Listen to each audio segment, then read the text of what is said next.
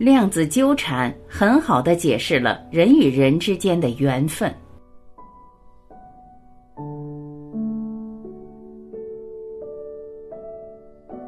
量子科学随着中国量子卫星的发射成功，将变得越来越炙手可热。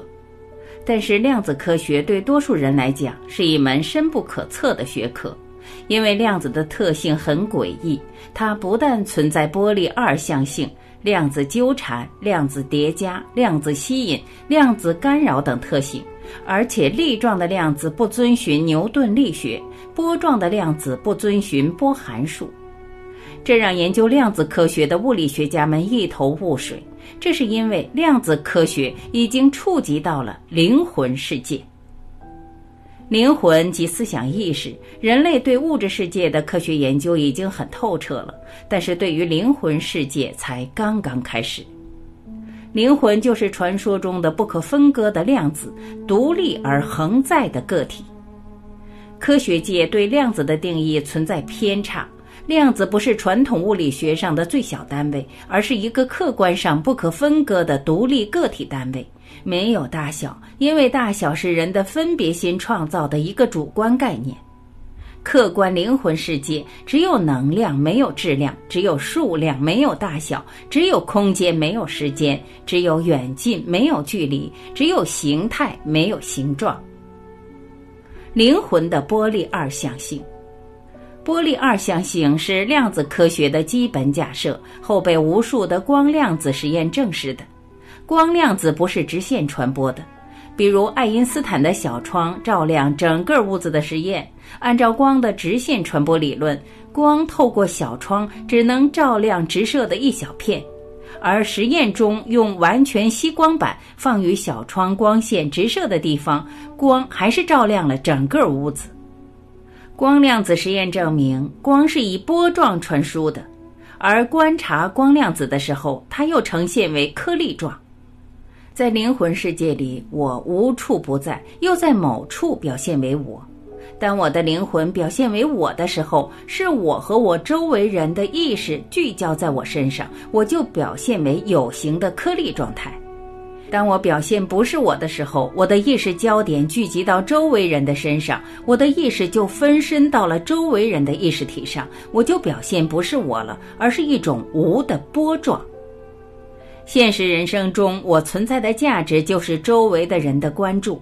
当这个关注力越强的时候，我的存在就越有价值，我的能量就越强。当没有人关注我的时候，我就不是我了，我的存在就没有意义了。这也就是人害怕孤独的原因。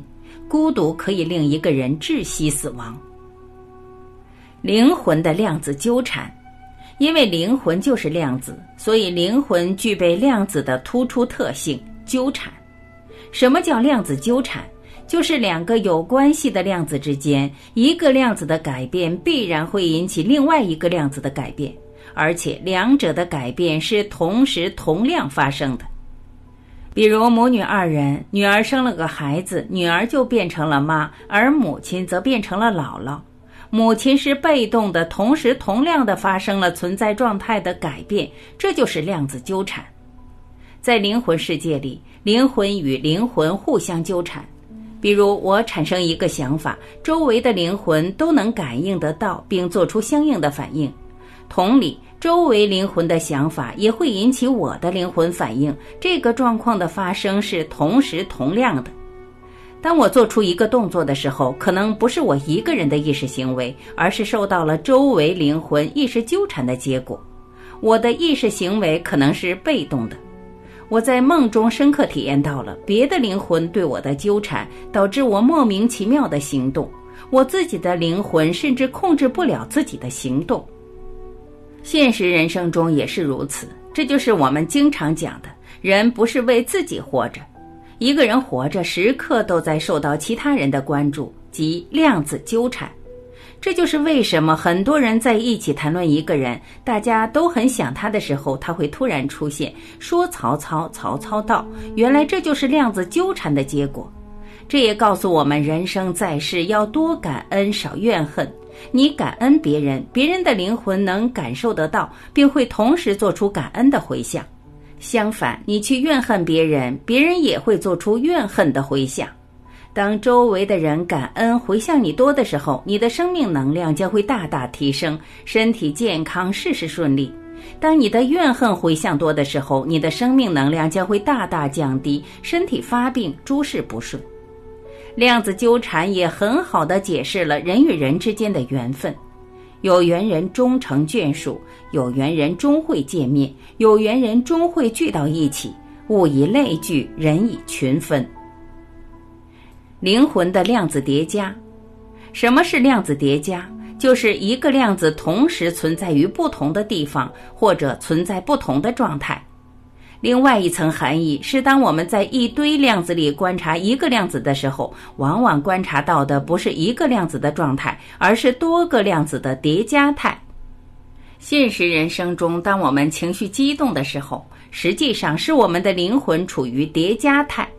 这时候，我们往往失去理智，做出一些违背自己本意的事情，因为在那个时刻，我就不是我了，我受到了他人意识和心魔意识的叠加和控制。所以说，我们可以没信仰，但绝对要有正能量。善良和慈悲可以带给我们满满的正能量，让我们的灵魂得到正能量的加持，避免负能量魔性灵魂的叠加。灵魂的叠加也印证了一句话：万物都是一体的，我中有你，你中有我。当我们明白了这个道理，就少了分别心，对待身边的人和物就多了一些自爱。爱人者，人恒爱之。也明白了别人的缺点，恰恰是自己灵魂缺点的映射，就不会挑剔指责别人了。灵魂的量子吸引，量子之间是有引力的。这种引力表现为量子吸引。一六八七年，牛顿提出匪夷所思的万有引力，引起了科学界不小的骚动。大家怎么也不能理解，两个不接触的物体间会有吸引力。这个万有引力其实就是物体内部的量子吸引所产生的。量子吸引力因量子能量不同而不同，而量子的能量取决于量子意识。人与人之间、人与物之间的吸引力法则已经被人类所认可。灵魂之间的吸引是互相的。恋爱中的男女最容易感受灵魂的量子吸引。当男孩特别想念女孩的时候，就产生了巨大的量子吸引。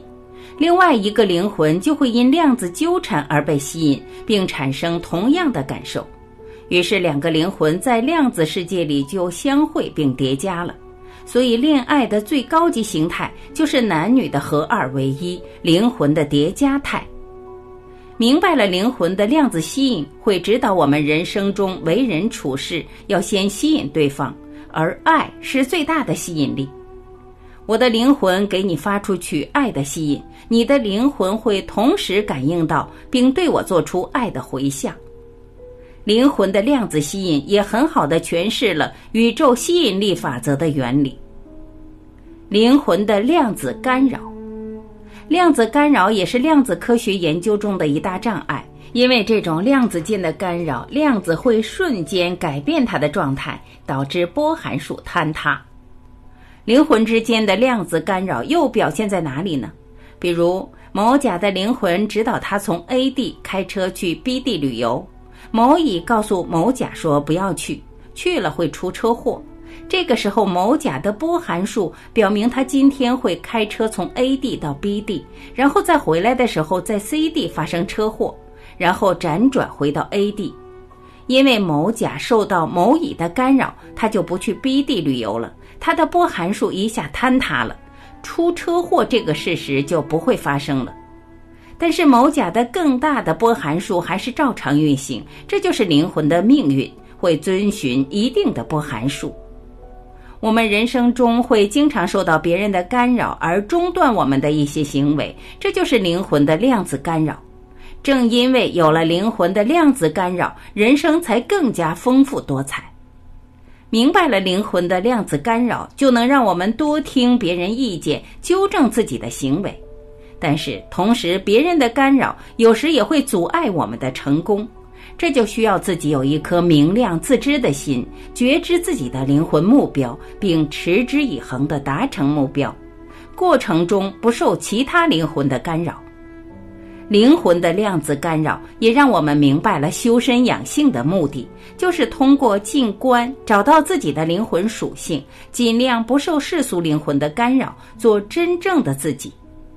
做真正的自己还真不容易，需要把自己的独立灵魂从叠加态中扒拉出来，并且消除灵魂量子干扰，斩断灵魂的量子纠缠。难怪一些大修行者都出家归隐山洞，斩断红尘纠缠干扰，而他们修成得道后，却发现自己与万物连接成了一体，还是摆脱不了灵魂的量子叠加。